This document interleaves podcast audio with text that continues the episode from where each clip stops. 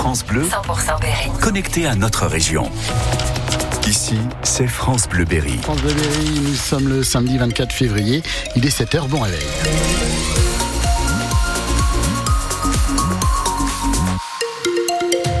Les infos, c'est Marie. Et d'abord, euh, la météo, Christophe, euh, il fait pas chaud ce matin. Eh non, ça pique un petit peu euh, ces températures euh, actuellement entre 3 et 5 degrés dans le Berry. Les agriculteurs euh, maintiennent la pression à quelques heures du salon de l'agriculture. Certains ont passé la nuit devant le parc des expos à Paris, d'autres ont manifesté euh, comme chez nous dans le Cher. Des, exploitations, des exploitants hier ont déversé du fumier devant la direction départementale des territoires avant de se rendre devant la chambre d'agriculture. L'expression d'un malaise toujours très présent, Michel Benoît. Parmi les agriculteurs à s'en être pris à la DDT, Ludovic Chénier, agriculteur bio à Venem, près de Châteauneuf-sur-Cher. Moi, je vendais mon blé il y a 3 ans 500 euros et aujourd'hui, je le vends 200. C'est cette réalité que Gonzague Bachelier, trésorier adjoint de la coordination rurale dans le Cher, veut rappeler alors que le salon agricole s'ouvre à Paris. Une bien belle vitrine agricole? Qui malheureusement tronque la réalité. La réalité, c'est que nous ne vivons pas de notre métier. Nous avons voulu faire une manifestation non politique, non syndiquée pour avoir un plus large panel d'agriculteurs et forcer de constater que ça porte ses fruits. Ça veut dire qu'il faut falloir remettre en question le syndicalisme agricole en France. Un message clair à l'égard de la FNSEA qui a préféré la jouer soft avec quelques moutons et des stands de vente directe dressés devant l'ancienne maison de la culture. Denis Jamet, président de la FDSEA dans le Cher. Nous, c'est de la fermeté, mais du dialogue avec la population. La remise en pied de facture sur le gazole non routier ne sera effective qu'en juillet prochain. Parmi les plus désemparés, les producteurs bio, dont le marché s'effondre. Benjamin Fléchaud, producteur de lentilles à Bogie, doit affronter la concurrence de la lentille canadienne. Nous, notre plus gros problème, c'est la bruche. Alors au Canada, ils ont sûrement des produits et pas les problèmes de bruche que nous on peut rencontrer sur notre territoire. Benjamin Fléchaud vient d'investir 60 000 euros dans un lecteur optique pour mieux trier sa lentille. Pour l'amortir, il faut évidemment qu'il puisse continuer de vendre sa lentille bio à un bon prix. Plus d'un millier d'agriculteurs sont attendus à Paris au salon. Parmi eux, des berrichons producteurs de fromage de chèvre AOP Pouligny-Saint-Pierre, la plus ancienne appellation d'origine protégée caprine. Une trentaine de fromages de la Brenne sera présenté à la capitale jusqu'au 3 mars. Un panel pour tous les goûts d'après Wilfried, Wilfried Falcoté.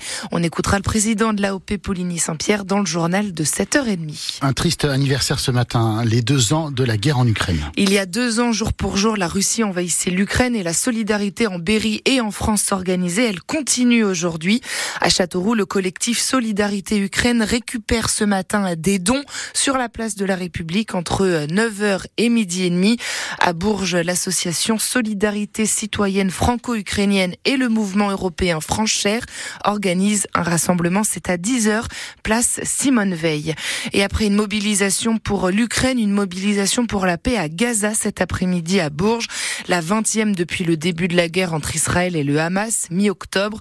Les organisateurs réclament un cessez-le-feu dans la bande de Gaza. Ils donnent rendez-vous à 14h30 devant l'ancienne maison de la culture. Eux se retrouvent à 10h place Jacques Brel à Vierzon. Parents d'élèves, enseignants et parents s'opposent à la fermeture de quatre classes dans les écoles de la commune prévue à la rentrée prochaine. 7h03, enfin une victoire de la Berrichon Football. On l'attendait depuis le début de la saison. Elle est enfin là, la première victoire à l'extérieur en championnat national. Ils l'ont fait hier, 3-1 contre Versailles. Nos Castelroussins préférés, félicités par notre commentateur préféré, Sylvain Rogy. 3 buts à 1 pour la Berry. Bravo, bravo, bravo les gars. Donc, trois buts donc pour les Berrichons grâce à François Mendy, auteur d'un doublé suivi ensuite par Landry Nomel. Ça fait du bien, mais il faut continuer à redoubler d'efforts, relativise Olivier Saragaglia, l'entraîneur Castelroussin. Avec la déconvenue de la semaine dernière, il fallait à tout prix réagir pour rattraper le, les points qu'on s'était fixé de prendre sur cette deuxième partie de championnat. Il nous manquait deux points sur notre tableau de marche par rapport à au début des matchs retour. Et voilà, c'est ce qu'on a fait. On a récupéré ça, on a récupéré cette défaite de Nîmes.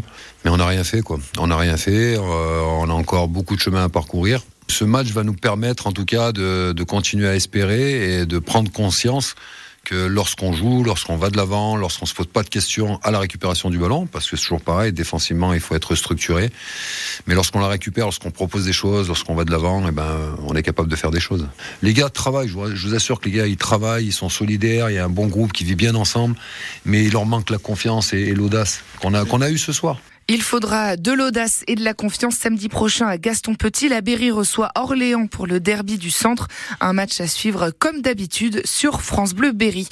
En National 2, le Bourges Foot 18 accueille ce soir le leader, les Herbiers. Le coup d'envoi est à 18h.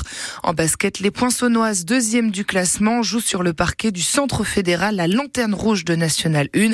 Coup d'envoi à 19h. Direction la finale pour les footballeuses de l'équipe de France en Ligue des Nations. Les Bleus se sont qualifiés hier après avoir battu l'Allemagne 2-1. Première finale de leur histoire en compétition officielle. Elles affronteront donc mercredi les Espagnols, championnes du monde en titre. Anatomie d'une chute triomphe à la cérémonie des Césars. Le film de la française Justine Trier repart avec six récompenses, dont celle de la meilleure réalisation, du meilleur film et de la meilleure actrice pour Sandra Hüller. Très émue, la réalisatrice Justine Trier a voulu dédier son César à toutes les femmes. Je voudrais dédier ce César à toutes les femmes, celles qui se sentent coincées dans leur choix, dans leur solitude, celles qui existent trop et celles qui n'existent pas assez, et enfin à celles qu'on a blessées et qui s'en libèrent en parlant, et à celles qui n'y arrivent pas. Et enfin, je dois remercier mes producteurs qui m'ont permis de faire ce film avec une grande liberté, la liberté de, ne chercher à correspondre à aucun standard narratif, formel, de genre, moral, de toujours expérimenter. Profondément, il n'y a que ça qui m'intéresse en fait dans, le fait de faire des films. Euh, on a essayé de, de, de, toucher quelque chose de vrai en toujours valorisant l'imperfection, l'ambiguïté, la complexité. Et cette liberté-là est la chose la plus précieuse pour moi. Donc merci à vous. Un autre moment fort de la 49e euh, cérémonie des Césars, c'était aussi le discours de Judith Godrèche, un discours sur les violences sexistes et sexuelles dans le cinéma qui lui a valu d'être applaudi par toute la salle. Une cérémonie des Césars à retrouver sur francebleu.fr.